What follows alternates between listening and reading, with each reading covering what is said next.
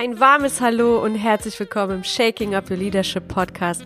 Ich freue mich sehr, dass du wieder zuhörst und ja, was für deine Zellen zwischen deinen Ohren tun möchtest. Diese Podcast-Folge gilt heute einer sehr guten Freundin, nämlich der Eileen, die mich dazu inspiriert hat, dieses Thema in meinen Podcast reinzunehmen. Sie bildet sich nämlich gerade aktuell fleißig weiter und bekommt dort schöne Impulse, über die wir uns austauschen können, aber vor allem auch wachsen können. Und deshalb, Eileen, fühl dich gedrückt. Vielen Dank für dieses Megathema. Denn es geht heute um das Thema Teamwork. Teamwork ist ein Begriff, der aus der Führungswelt nicht mehr wegzudenken ist. Wer kein Teamplayer ist, als Führungspersönlichkeit und auch als Teammitglied, ist nicht mehr willkommen und gewollt. Das ist so die Grundvoraussetzung für Mitarbeiter und für Führungskräfte, dass sie in der Lage sind, in einem Team zu arbeiten, weil die Teamarbeit, Projektarbeit, Organisation in der Zukunft einfach immer, immer wichtiger werden. So. Laut Professor Rolf van Dick, der sich mit dem Thema sehr, sehr intensiv beschäftigt, ist ein Team also eine Gruppe von Menschen, die sich zusammenschließen um an einem geteilten Ziel zu arbeiten. Sie übernehmen dabei ihre Rolle, kommunizieren miteinander, um ihre Arbeit und Resultate erfolgreich koordinieren zu können. Seitdem Menschen erkannt haben, dass sich Zusammentun etwas Machtvolles ist, sie erfolgreicher macht, damals im Jagen oder Nahrung sammeln, heute ist Teamarbeit einfach ein Tool und ermöglicht schnelle Prozesse in Produktion oder Entwicklung und trägt zu individuellen Entwicklungen aber auch zur Entwicklung von Gemeinschaften bei. Also ein sehr, sehr fruchtbares Konzept. Teamarbeit bringt also mehr Kraft, mehr Kreativität, Produktivität und Innovation. Es gibt sogar Managementbücher, Führungskräftebücher, die behaupten, dass Teams sehr viel Entscheidungsmacht bekommen sollen, die Führungskraft sogar außen vor bleibt, um unterschiedliche Lösungen, mehr Lösungen und somit die besten Lösungen zu bekommen. Die Führungskraft liefert in diesem Konzept nur die Rahmenbedingungen und die Orientierung. Selbstorganisierte Teams sind also hochflexibel, kommunikativ und handlungsorientiert. Hierarchische Teams dagegen eher unflexibel und nur ausführend. Doch damit es auch so ist, darfst du als Führungskraft die ein oder andere Hintergrundinformation haben, damit du eine Teamentwicklung nicht nur richtig verstehst, sondern sie auch richtig lenken kannst. Und deshalb gibt es jetzt ein paar Informationen für dich auf die Ohren, die dir es erleichtern und dir diesen Blick einfach erweitern, wann du wie ins Handeln kommen kannst. Teamwork ist ein unglaublich tiefes Thema. Darüber kann man Doktorarbeiten schreiben. Aber für diese Folge von heute habe ich dir die wichtigsten Informationen rausgesucht, damit du ganz schnell in die Umsetzung oder in deine Handlung in deinem Team kommen kannst. Und ich fange erstmal an, denn Teamwork hat auch Herausforderungen. Und viele Führungskräfte sind sich im Detail dessen gar nicht so bewusst. Und deshalb starte ich mit der Herausforderung Nummer eins, nämlich Hierarchie versus Agilität. Es gab ein Experiment, nämlich in der Fließbandarbeit von Volvo und Toyota. Volvo hat ein Konzept eingeführt, wo aufgrund des Mitarbeitermangels eine sehr flache Hierarchie eingeführt wurde, was sehr typisch ist für die skandinavischen Länder. Aber die Leute, die ähm, zuständig waren dafür, die Autos zusammenzubauen, hatten weitaus mehr Verantwortung, hatten flache Hierarchien, konnten selber Entscheidungen treffen, konnten ihre Führungskräften auch Feedback geben oder kritisieren, konnten miteinander diskutieren, über die Maschinen oder über Verbesserungsvorschläge und so weiter. Dann gab es den Bereich bei Toyota und Toyota hat das Ganze in dem Punkt hierarchisch aufgebaut. Nämlich es gab eine Führungskraft, die ganz klar kommuniziert hat, was zu tun ist. Die Mitarbeiter haben einfache Aufgaben bekommen, sie mussten sich keine Gedanken machen, es gab kein Brainstorming und sie sollten einfach nur in einer bestimmten Zeit gewisse Dinge oder Aufgaben umsetzen. Was glaubst du, wer von diesen beiden Teams erfolgreicher war in den Resultaten? Das Volvo-Team oder das Toyota-Team?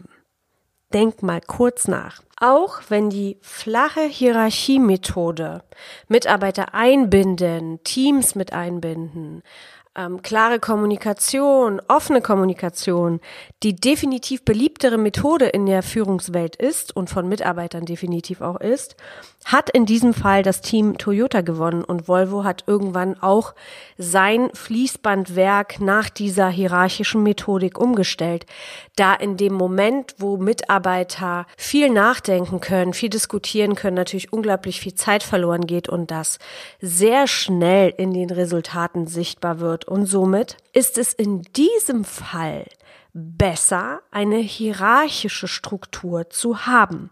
Wir dürfen uns also bewusst machen, dass in diesen einfachen und klaren Prozessen eine Standardmethodik dahinter steckt und wir in denselben Routinen die Sachen immer wiederholen. Somit ist die Aufgabe in diesem Sinne einfach und kann schnell, ohne nachzudenken, durchgeführt werden. In diesem Fall führt also diese agile Form des äh, Prozesses zu Verlangsamung und zum Zeitverlust und natürlich zu Resultateinbußen. Worauf will ich hinaus? Ich will darauf hinaus, dass du in Teams auch beachten darfst, dass es nur in komplexen Situationen Sinn macht, Agilität einzuführen, weil es neue Herausforderungen sind, weil es im Teamwork wichtig ist, diese neuen Ideen herauszuarbeiten, weil es wichtig ist, mitzudenken, quer zu denken und flexibel zu sein. In Prozessen aber, die aber einfach und klar sind, sind agile Methoden und zu viel Nachdenken, zu viel Diskutieren nicht förderlich für die Resultate. Deshalb ist es für dich wichtig, als Führungskraft beide Formen auseinanderhalten zu können und zu schauen, okay, wenn es einfache Prozesse sind, dann ähm, ziehe ich das einfach durch und die Mitarbeiter führen aus. Und wenn wir Agilität brauchen, dann wird Teamwork und ja, Brainstorming und diese ganzen Themen einfach ein wichtiger Punkt. Und deshalb steht es aber auch so im Vordergrund in vielen Büchern, weil wir heutzutage einfach ganz viele Veränderungen, ganz viel Entwicklung mitnehmen und deshalb diese Fähigkeiten besonders gut können dürfen. So, Herausforderung Nummer zwei. Wusstest du, dass die Einzelleistung eines Teammitglieds in einem Team nachlässt? Wenn ich das Beispiel von Professor Rolf van Dick nehme mit dem Seilziehen, dann ist es so, wenn, wenn wir zum Beispiel zwei Menschen haben, die auf der rechten und linken Seite ein Seil ziehen und dessen Leistung gemessen wird, ist definitiv höher ist, als wenn wir auf jeder Seite drei oder vier Menschen haben, die an diesem Z Seil ziehen. In dieser Aufgabe wird also beobachtet, dass es zum Leistungsschwund kommt durch Motivationsprobleme. Wir nennen das in der fachlichen Sprache soziales Faulenzen oder Social Loafing. Dann kommt noch dazu, das gibt den englischen Begriff Free Riding, dass dieses daher rührt, dass sich andere auf das andere Team verlassen. Und dann kommt der Sucker-Effekt, also dass andere denken, okay, der andere macht nicht so viel dann brauche ich auch nicht eine volle Leistung zu geben. Und somit entwickelt sich dieses Phänomen, dass in einem Team bestimmte Mitarbeiter oder in bestimmten Situationen die Leistung nachlässt, weil eben die Einzelleistung nicht mehr beobachtet wird, aber auch nicht wertgeschätzt wird. So, Kommen wir zur Herausforderung Nummer drei. Wusstest du, dass in einem Team beim Brainstorm Blockaden der eigenen Kreativität aufkommen können?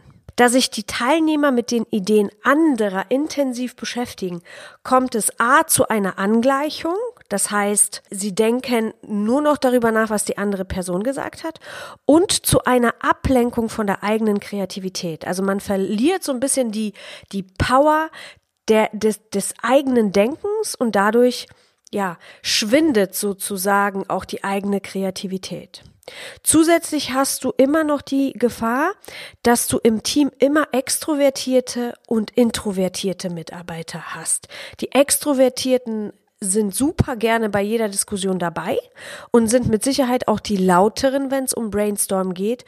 Und die Introvertierten arbeiten lieber in der Stille oder arbeiten schriftlich Dinge aus, ihre Ideen. Somit wirst du die Introvertierten in einer lauten Diskussionsrunde nie zu hören bekommen.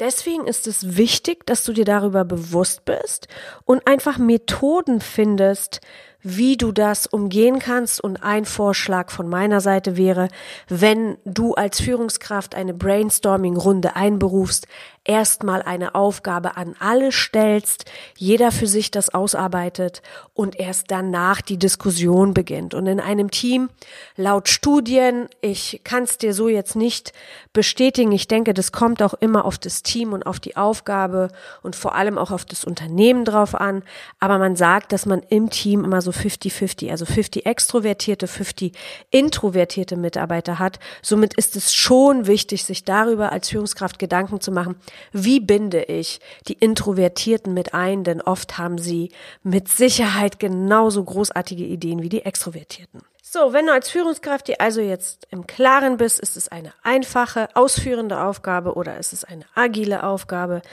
Ist es eine Aufgabe, wo ein Team sich so zusammenfügen darf, dass die Einzelleistung nicht mehr gesehen wird und nicht beobachtet wird? Und wenn du Brainstorming-Aufgaben machst, wie viele extro- und introvertierte Mitarbeiter du hast und wie du das für dich lösen kannst, dann hast du schon mal die drei wichtigsten Punkte für dich weggearbeitet. Und jetzt gebe ich dir, ja, die, die vier Phasen nach Professor Rolf van Dick, wie sich ein Team sozusagen bildet. Und die erste Phase nennt sich die Formierungsphase, Forming.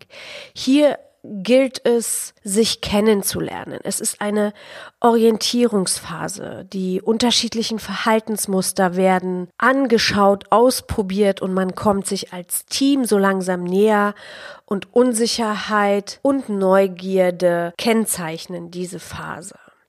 Dann haben wir die Phase Nummer zwei, das ist die Storming-Phase. Das ist eine Phase, in der ein Team auch in Konfrontation und Konflikte gerät. Das Ego kommt hoch, die Gefahr des Einzelkämpfers kommt hoch, weil man einfach etwas beobachtet, was man als Teammitglied vielleicht gar nicht gerne mag. Offene und verdeckte Konflikte werden hier ausgetragen und jeder Einzelne im Team schaut, wie er sich optimal sozusagen positionieren kann. Also eine kleine Rebellion, ein Meinungs, Meinungs, ein Meinungsverschiedenheitsfest in dieser Phase und deshalb so ein bisschen auch wie in einer Beziehung, also in dieser Phase werden sozusagen die Grundnormen füreinander festgelegt. Die dritte Phase ist die Normierungsphase. In dieser Phase bestimmt das Team die Regeln. Nach dem Sturm kommen die Regeln und die Mitglieder des Teams sind bereit zur Kooperation und dem Wir-Gefühl. In dieser Phase wird also der Zusammenhalt gestärkt, Aufgaben werden verteilt und feste Rollen zugeteilt. Hier bildet sich auch Respekt, Akzeptanz und Engagement, Engagement, Engagement. und Engagement, um miteinander zu arbeiten. In der Phase Nummer vier, Performing Phase, sagt schon der Name, hier fangen wir an, die Teams Resultate zu generieren. Und das Team kann seine volle Produktivität erlangen. Endlich können die Stärken gelebt werden und es zeichnet sich natürlich dann auch in der Leistung ab. So, die vier Phasen, die Forming-Phase, die Storming-Phase, die Normierungsphase und die Performing-Phase. Das sind die vier Phasen einer Teambildung und es ist unglaublich wichtig, dass, dass du dir dessen bewusst wirst, denn es ist auch ein Prozess, bis ein Team wirklich Resultate generiert. Dazu darf es sich kennenlernen, dazu darf es auch mal durch gewisse Stürme durchgehen, zusammenwachsen, Loyalität und Vertrauen darf wachsen. Genau. Und da ich natürlich möchte, dass du als Führungskraft nur mega gute, erfolgsorientierte und resultatorientierte Team aufbauen kannst, möchte ich dir noch ein paar Beispiele geben für No-Gos in einem Team. Und das allererste ist Misstrauen. In diesem Misstrauen kommt es dazu, dass erfahrene Mitarbeiter nicht gehört werden. Ich gehe zum Beispiel regelmäßig mit meinem Mann zu einem Cashflow-Spiel. Dort trainierst du finanzielle Intelligenz. Und in dieser Runde, in dieser Spielrunde sitzen Menschen zusammen, die miteinander arbeiten dürfen, um erfolgreich ein Deal zu machen oder erfolgreich finanziell frei zu werden. Und dort sitzen oft erfahrene Spieler, die schon mehrmals das Spiel gespielt haben und es sitzen aber auch Spieler, die das erste Mal dabei sind. Und da kann man wunderbar beobachten, wie schnell Misstrauen da ist. Ja, die neuen Mitarbeiter haben ihren eigenen Regeln im Kopf, hören noch nicht so auf die erfahrenen Mitarbeiter und dadurch kannst du eigentlich so ziemlich sicher sein, werden sie auch nicht finanziell frei sein und aus diesem Hamsterrad rausgehen. Deswegen ist Misstrauen ein ganz ganz großes No-Go in der Teamarbeit. Zweites No-Go, keine Kommunikation im Team. Jeder macht seins und spricht sich nicht ab. Genauso wertvoll in diesem Cashflow-Spiel. Denn je mehr du miteinander sprichst und dich miteinander austauschst, umso mehr wirst du dir in dieser Runde gezielt helfen können. Wenn ein Mitspieler oder ein Mitarbeiter im Team das nicht tut, geht er völlig verloren. Und in bestimmten Bereichen, ob es in der Medizin oder im, im, im Cockpit ist, kann es wirklich zu verheerenden Folgen kommen, wenn diese Kommunikation nicht da ist. No-Go Nummer drei, Überheblichkeit. Keine Kritik annehmen können, nicht lernbereit sein. Es erfordert auch Mut, Kritik auszusprechen und anzunehmen. Und das ist ein ganz, ganz wichtiger Faktor. No-Go Nummer vier ist die Sorglosigkeit. Also du denkst, du bist schon soweit und keine Konkurrenz, kein anderes Team kann dich einholen und du nimmst den Markt nicht so ernst. Das ist in dem Spiel genauso. Wenn du Deals machst, wenn du Aktien oder Immobiliengeschäfte machst und gewisse Dinge nicht so wirklich ernst nimmst, genauso wie im Beruf. Wenn du merkst, wenn du denkst, dein Team ist das Beste und Disruption ist ja ein ganz, ganz großer Begriff in der heutigen Zeit, dann geht das auch nach hinten los. Und Punkt Nummer fünf ist Missachtung der eigenen Regeln. Habgier, Besessenheit auf Kosten des Teams, die eigene Philosophie ähm, sozusagen verraten, nur weil gewisse Vorteile für dich im Vordergrund stehen und du einfach aus egoistischen Gründen entscheidest. So. Das waren die fünf No-Gos und jetzt einfach aus diesen ganzen Informationen, die wir jetzt gehört haben, fasse ich einfach nochmal für dich zusammen, was ein super gutes Team ausmacht. Als allererstes, wir brauchen eine Führungskraft. Wir brauchen eine Führungskraft in einem Team, in einer Organisation, die in der Lage ist, Mitarbeiter zu coachen die einen Rahmen setzt, die Regeln mit euch, mit einem Team festsetzt, die die Philosophie des Unternehmens kommuniziert und einfach eine Orientierung festlegt. Und vor allem aber auch, die diese Herausforderung kennt, damit du als, ja, damit du einfach diese Herausforderung so lenken kannst, dass ein Team einfach Richtung Erfolg geht, aber vor allem auch das deinem Team erklären kannst, warum du diese Dinge so siehst und warum es wichtig ist, sich so und so zu verhalten. Ein zweites Argument für ein gutes Team ist die richtige Größe und nach Professor Rolf von Dick ist es sieben plus minus zwei. Argument Nummer drei für ein gutes Team ist Vertrauen, bedingungsloses Vertrauen und sich aufeinander verlassen. Das ist so wichtig. Sich zu vertrauen und sich aufeinander verlassen zu können, hat was mit Verantwortung zu tun, mit der Eigenverantwortung. Und das ist auch ein ganz, ganz wichtiger Punkt, damit ein Team richtig gut und erfolgreich funktionieren kann. Argument Nummer vier, gemeinsame Ziele. Wenn wir nicht Richtung gemeinsames Ziel arbeiten, wofür dann? Deshalb ist es wichtig, wirklich, dass alle Mitglieder einer Organisation und des Teams das Ziel kennen. Argument Nummer fünf, eine unglaublich klare Kommunikation. Auch hier ist die Führungskraft gefragt, das Team so zu coachen, dass sie das Wort Kommunikation verstehen, wie die Kommunikation abzulaufen kann und auf welche Art und Weise sie umgesetzt wird. Argument Nummer sechs, Anerkennung und Wertschätzung jedes Einzelnen, damit das Zusammengehörigkeitsgefühl da ist. Dass du als Führungskraft weißt, auch wenn ihr in einer Gruppe arbeitet, ist es wichtig, diese Gruppe zu loben, aber auch das einzelne Individuum in der Gruppe. Argument Nummer sieben, die Anbindung von Minderheiten. Hier ist es wichtig, dass du die unterschiedlichen Talente der Mitarbeiter oder der Teammitglieder nutzen kannst und sie gut aufeinander einspielen kannst, aber auch vor allem auch die stillen Mitarbeiter, die vielleicht nicht die hoch, hoch, hoch Qualitäten haben, sondern etwas einfachere Dinge in der Gruppe verrichten, auch nach vorne geholt werden und in diesem Augenblick sich die High Performer etwas zurücknehmen, sodass jeder in diesem Team eine wichtige Aufgabe hat. Dann Argument Nummer 8 für ein hervorragendes Team ist die Aufgabenverteilung darf im Team klar verteilt sein, den Stärken entsprechen. Ich denke, da brauche ich nicht viel zu sagen. Argument Nummer 8, das Team darf neue Ideen mögen und die Flexibilität und Lust besitzen, diese auszuprobieren. Also ein gutes, erfolgreiches Team hat keine Angst vor Neuem und hat keine Angst vor Entwicklung, sondern sie freut sich auf diese ganzen neuen Entdeckungen, die sie gemeinsam mit dem Team machen werden. Argument Nummer 10, Loyalität. Loyalität und Ehrlichkeit ist super wichtig im Team das hält zusammen und ich kann dir von meiner Seite einen Tipp geben. Ich habe das immer mit meinem Team so gemacht, dass ich gesagt habe, okay, in diesem Raum, wo wir alleine sind, können wir uns zerfetzen. Wir können uns die Meinung sagen, wir können uns streiten, wir können lachen, wir können weinen, wir können alles machen. Das ist wichtig für unsere Entwicklung und vor allem auch für das Gefühl von jedem Einzelnen im Team, dass diese Person gehört wird.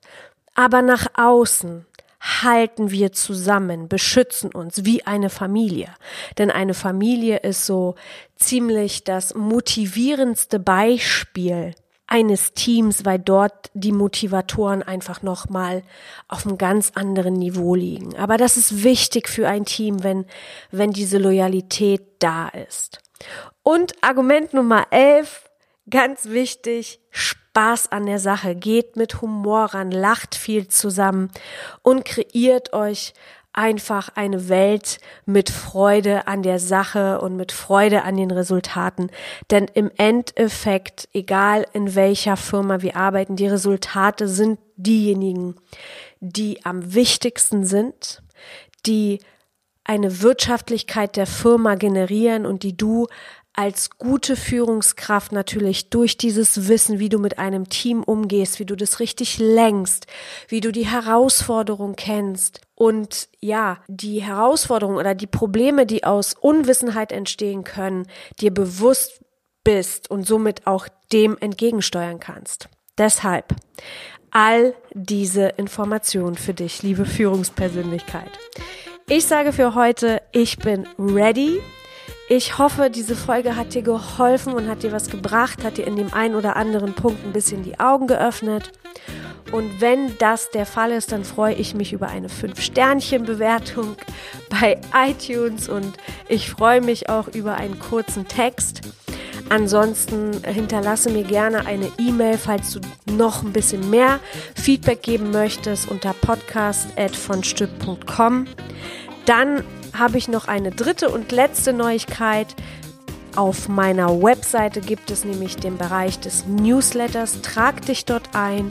Du wirst sehen, wir haben super viele schöne Sachen vorbereitet. Wir werden ganz viele Tools, Mini, Mini-Workböckchen vorbereiten. Wir werden auch mal ein Video reinsetzen. Wir werden auch gucken, dass wir äh, mit den ein oder anderen, die Lust drauf haben, uns austauschen über Zoom. Also wir werden ein ganz interaktives Newsletter gestalten und du wirst nicht mit einfach nur Text voll bombardiert, sondern du wirst wirklich einen Nutzen davon haben. Ich sage für heute vielen, vielen, vielen, vielen Dank und bis nächste Woche. Cheers, deine Goscha.